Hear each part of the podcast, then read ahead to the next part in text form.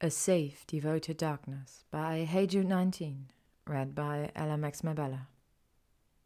Chapter 8 Hermione knocked a sharp, confident three times on Draco's front door. She'd never visited him at home before, a home that was very much not Malfoy Manor. She didn't have to wait long. Draco opened the door with a grim, resigned look. Hi, she said. I suppose you want to come in to talk. You weren't at work. Draco frowned and pulled the door wider. Hermione accepted the unspoken invitation and brushed past him. His house in the countryside, while as secluded as his former manor, was more cottage than castle. Everything felt light and open, pastel and cream decor, and large windows to let in plenty of sunlight. Hermione strode boldly into his sitting room and perched on the sofa, hoping he would follow. Tea? He sighed more than asked. Yes, please. She allowed him privacy and silence while he prepared two cups, knowing he wouldn't even need to ask how she took hers. He set a steaming cup in front of her and then sat on the furthest point of the sofa away from her. Hermione sipped her tea, allowing the warmth to calm her nerves. I came here to thank you. Thank me? he scoffed. You should be hexing me instead. I'm sorry, Draco. I'm sorry. I. Don't. You saved me from. Stop. But you did. You saved me, and I. Fucking stop, Granger. She clamped her lips shut. It was all my fault, all right? I should have never left you alone with it, not when I could tell. He broke off and stared down at his hands. Hermione didn't know how to breach this rift, not when he didn't even want to address what had happened between them. This man had made her come with his voice, fingers, and tongue. And now he wouldn't even look her in the eye. Harry said you figured it out. Hermione said, breaking the tense silence. How the device worked and how you could enter it. Draco still wouldn't look at her, anchoring his palms on his thighs. Yes, you'd absorbed the entire curse, so I was able to enter undetected. It didn't want me, so long as I played along. It was more powerful than we realized, Hermione said. It had been feeding off us the entire time we worked on it, wading through our thoughts and, and desires until one of us made contact. Her, the weaker one. Discussing the device as they normally would at work seemed to mollify him. It's meant as a parlor trick, but this one had gone dodgy. I think it tried to leech off your magic so it could imbue your power. It thought it could make you feel safe and comfortable enough by surrounding you with familiar faces, by surrounding you with people you. the people you love. But it got it wrong. Draco finally looked at her and she tried to hold his gaze tried to make him understand why it had gotten it so wrong, why he hadn't been initially included in her ideal comfort bubble. It underestimated you. Your mind is too strong. You're too strong. All those awful things that happened to you was your body trying to shock you out of it, trying to tell you it wasn't real, that this was a nightmare, Draco said. Hermione knew all that already. It wasn't hard to plot out. While part of her mind was dulled into submission with the safe fantasy, part of her had fought back. Despite all that had gone on, she couldn't deny the slight feeling of pride that her own mind had sought to snap her back to reality. But she needed Draco to understand an important detail. You weren't in there because I didn't feel safe around you. I see. No, you don't. I was never afraid of you. I was afraid of what I feel for you. Draco opened his mouth, then closed it again with a head shake. Hermione chanced moving closer to him. They said almost thigh to thigh, but she resisted touching him. I didn't. Please tell me. I didn't force you to to do anything you didn't want to. No, Draco said swiftly. No, my actions were mine. You weren't controlling me. There were some limitations on where I could go, time dependent things. Once your mind decided where I fit in the script, the box took care of the rest. Where to put me, how to dress me, that sort of thing. But everything I did was of my own volition for which I am so, so sorry. Hermione let out a relieved exhale, but a new worry took hold. But you were just tempting me to, um, it was all what we did. You were just playing a part. He faced her now, looking pained. I, I tried everything not to, Granger. The first time I went in, I ran straight up to you, but you were too entrenched in a fantasy. I scared the daylights out of you, and your magic pushed me right out. On my second attempt, I knew I'd have to work with the hand I was dealt. A world where you where you didn't know me as you do now. He misunderstood the meaning behind the question. Clever of you to adopt a mysterious, aloof presence that only existed to annoy me, she said in a desperate attempt at levity. I just had to make you curious because I knew if I got to you questioning things, if I got you interested in a theory, you'd want to chase it down. Because I know you, Granger, and nothing gets you going quite like a mystery, like a puzzle to solve. His response faded into a mutter. As despicable as my actions became to achieve that goal. Please don't call it despicable. I hope you know that, that if I thought I tried to get you to see another way, I tried to have you look, really look at the life around you and see how none of it made sense. The filler details that you would have normally questions for the lack of specificity. Like my untitled job or my nondescript offers. Yes, but the device gave you just enough to appease you, and I was so worried it had lulled you efficiently that we'd lose you before. He trailed off, unable to articulate any further morbid outcomes. You were brilliant, Hermione said quietly. Draco grimaced and shook his head. You trusted me, and I. Fuck! You barely battered your lashes, and I caved. Don't, Draco. She placed a hand atop his. Please don't make it out to be so. I. I enjoyed that part. She expected him to look slightly relieved, possibly even grateful. So you want him? Is that it? He ripped his hand away. What do you mean, him? He's you. You said so yourself. Just an act, was it? An act? He scoffed. Is that how you want to be treated? This is the real world, Granger. You have to do more than just want it. Use your words. You're angry with me. No, I'm disgusted with myself. You saved my life. And I'd do it again, but what does that make me? Is that how you see me, this dark, twisted, dangerous person? Am I interesting to you because of this? No, you're human. That duality makes you human, Draco. He let out a shuddering breath and leaned back against the sofa, closing his eyes. Yes, and some of us are a little more fucked up in the head than others, or maybe can tap into those darker tendencies too easily. Tell him, tell him, tell him. He'll understand. Hermione brushed aside the power that bit could wait that that version of you. I won't let you make me feel guilty for being sexually attracted to you. But you wasn't you weren't the man I know. That stupid device stripped everything from my brain that I knew to be the real you. It made me forget everything about our friendship, our work, all our time together. You may have worn the same face, inhabited the same body, but you weren't mine. His eyes snapped open. Oh, believe me, Granger, I was fucking yours. You weren't the man I'm in love with. Frustrated and embarrassed, Hermione rose quickly and headed for the door. She'd almost made it out when a hand pushed the top of the door shut over her head. Absolutely fucking not. You're going to leave after saying something like that to me? Hermione swallowed as she turned to face him. It seemed like you needed space. Liar, he said with a sneer. You were running away. I had to confess through a damned door, thinking you were about to die. I hardly call that a confession. What's stopping you from telling me now? What always stops me in the real world? Guilt. Draco, we've discussed this. What could you possibly feel guilty about? She thought he might stalk off angrily, resentful that she would confront him on this topic. Instead, he moved closer, crowding her against the door. If he didn't look so miserable, she would have pressed against him, fallen into him with passionate actions instead of inadequate words. She attempted comfort anyway with a palm against his cheek. Touching him here, now outside of a dream's confines, felt imbued with heavy meaning, free of false intent or motive.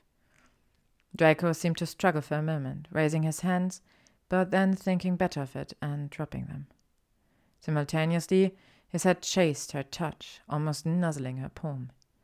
Every single time I want something, I get settled with a twisted, sick version of it, he whispered, have you ever noticed that? I have. You want power and prestige, Draco? Throw your lot in with the Dark Lord, become a mindless servant who do the bidding of others. You want a respectable ministry career, Draco? Here we'll graciously allow you to try and turn your name around by putting you in contact with dark artifacts every day. But you're good at it. You're good at what you do.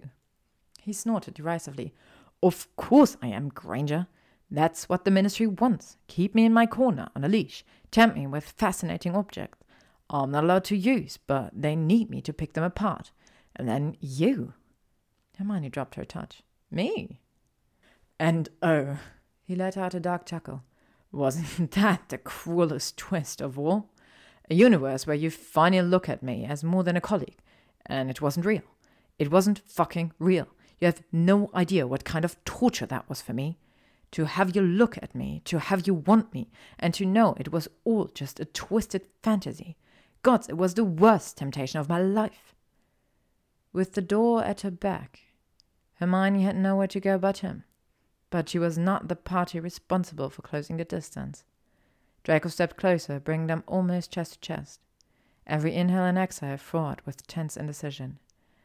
Well, now, we're even then, Hermione whispered, voice weak from wanting him.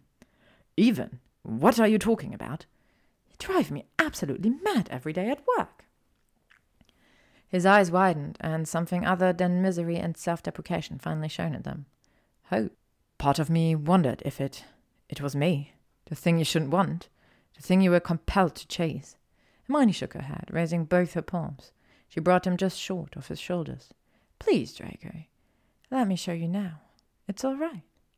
He nodded, and Hermione surged ahead. She gripped his shoulders, then pulled herself to him, winding her arms around his neck and nestling against his chest. They breathed in sync for a few quiet moments. Though he'd partially given in, Hermione knew he needed more reassurance before he could fully reciprocate. Tipping her head back, but keeping her arms looped, she forced him to look at her. Aside from some ministry paperwork regarding a romantic relationship between colleagues and my own insecurities, I hardly consider you forbidden. She slid her hands down to his front, curling his shirt fabric between her fingers. Please, please, you can touch me now, she begged. Draco warred with himself for another moment before surrendering. He finally put his hands on her, not inhibited, not fleeting. He was sinking into her with no defense in place. She knew these hands, just not like this. They traced slowly up her back, this time sans wings, and then wrapped tightly around her entire body. His hands wandered up to the back of her neck, anchored within her hair. This is how I want it to be, how I always wanted it to be with you, he quietly confessed. You don't have to hold yourself back any more, please. Hermione leaned her face up and met willing lips in a brief kiss. Never again, Draco. It's real now, okay? I promise it's real. I've wanted you for so. He didn't let her finish as he brought their mouths together again. There was still a shaky desperation to his touches, to his kisses. It wasn't quite the measured confidence she'd seen in that one mirror, but she knew with time and practice they could achieve that vision. First, they needed to exercise each other's skill. Absolution through touch, forgiveness via kiss. Hermione arched into him, gratified when he welcomed their bodies melding to one another. Draco groaned when she ground against him and moved his lips down her jaw. I'd do anything. You know that, right? He panted into her neck. Anything, anything for you, I. I know, Hermione said, tilting her head back so he could kiss more of her. And I want everything. Her encouragement spurred Draco to more impassioned heights. His hands roved her entire frame, Hermione reveling in each new part of her he explored. Hesitation obliterated, and in its place, a fervent need to grope and caress everywhere all at once. When he tried to slip a hand down her trousers, Hermione grabbed his wrists. If you plan on doing that, it's only fair I can have you in a bed this time. Draco lifted her immediately, hooking her legs around his waist. Imagine this so many times, he mumbled, walking them back down the hall. Hermione hoped he knew how to navigate his home with impaired vision, because she had no intention of stopping to kiss him. No more one sided affection. They would always be more powerful together, in this aspect and every other. He laid her gently on a soft bed, his face hovering over hers. Grey eyes raked up and down her body, followed by defeat fingertips. He traced a path over her lips to her chest and further down. I love you. Hermione locked her legs tight around him. Show me. Following you into a life threatening dark object wasn't enough?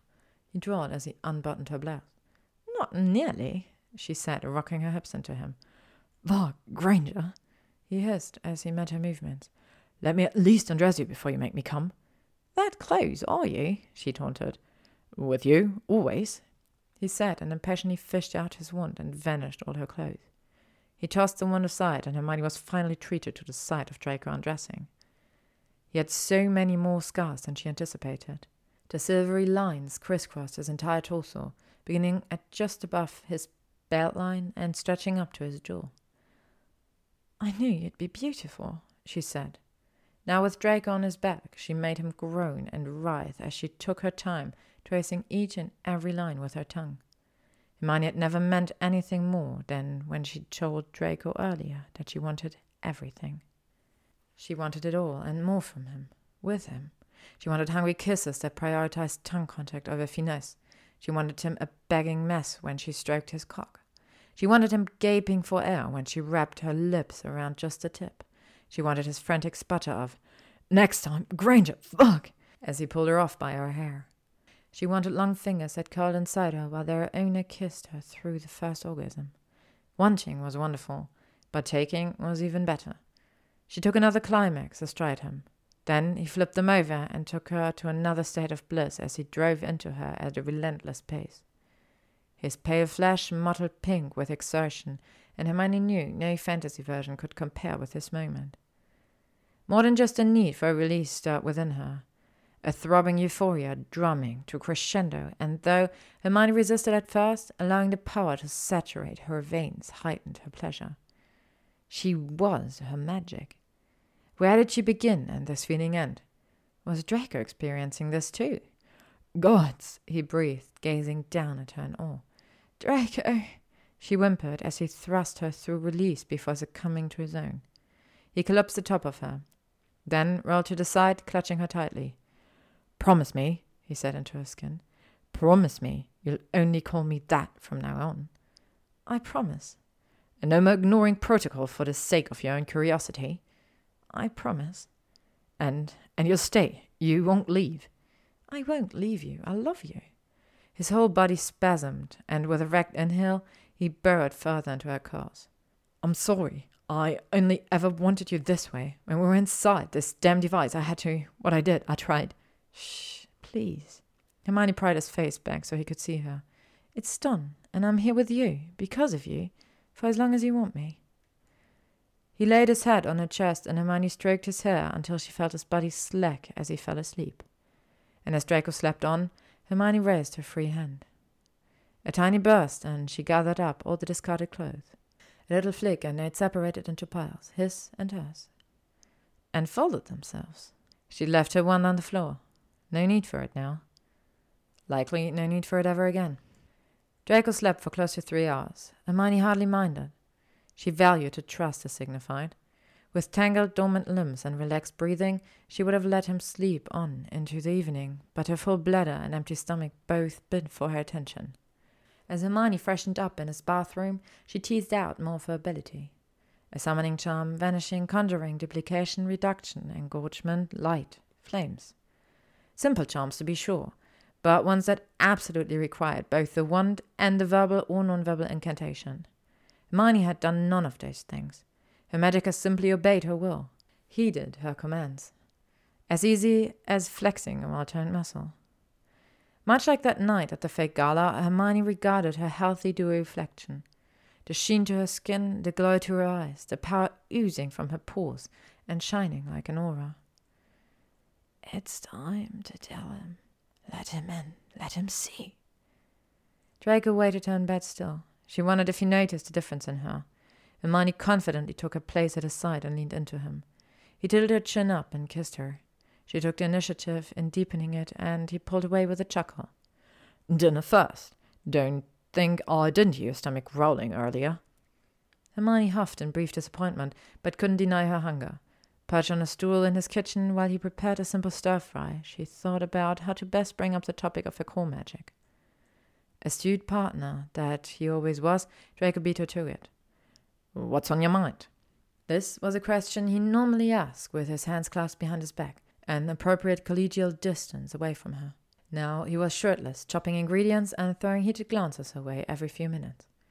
It could be that wearing naught, but one of his shirts had him a bit distracted. I keep thinking about your theory about what the device was doing to me, Hermione said. And I don't think it was draining me of my magic. It felt like it was bolstering it. She toyed with a shirt cuff, then plowed ahead. Should I still feel it? Feel what? That power, or rather, the control I had. Draco put down the knife and faced her fully. Show me, he said. Without looking away, she summoned his knife into her hand. She put it onto the counter and, with a movement of her palm, transfigured it into a scythe. The scythe became a harmless boomerang, which she had fly around the room. Then she vanished it and conjured his original knife back. He took it from her carefully, alternately examining the blade and her face. What else can you do? This was why she loved him. Any of her friends might have been afraid, hesitant, but Draco and she, had a deep appreciation for magic. Neither judged the other for their curiosities or predilections. But Draco's question brought forth every guilty, self indulgent thought she'd had since leaving St. Mungo's. Testing her strength would, of course, be the obvious next step, but part of Hermione held herself back. Now, with Draco's encouragement, perhaps she could take that final plunge and fully explore everything within her veins. I haven't attempted much beyond basic spells and charms, said Hermione, but oh, how her imagination had dreamed of her doing more. Her darkest hopes and fantasies where she could mend the unmendable, work actual miracles, tearful, joyful reunions with her restored parents. Perhaps even a reunion for Draco and Narcissa. We could test you more back at work, suggested Draco. Hmm, maybe, said Hermione. She stood off the stool and looped her arms around Draco. Something else. When I was inside the device, it was. I probably shouldn't have, but I. I enjoyed it. Pushing the boundaries of magic with you. Did any part of you enjoy it too? He smiled guiltily. Yes, a little too much, perhaps. But I always had you, the real you, in the back of my mind, reminding me to pull back, to not sink into the thrill. Hermione brushed some hair off his forehead. You try to hide it. Most days you succeed. But understand, when I said I was in love with you, I meant every part of you. He kissed her with gratitude, then resumed cooking. So close. Very close. They ate together in companionable silence. When Draco finished eating, he put down his silverware and regarded her thoughtfully. What if one of us goes too far again? he asked. Then the other one will be right there. To pull them back. Now his eyes displayed a grey gaze of foggy mist. The conflict between his own inner drive to discover new things together and his resistance to succumb to darker desires was evident. Hermione took his hand and interlocked their fingers. It doesn't matter. We'll be together.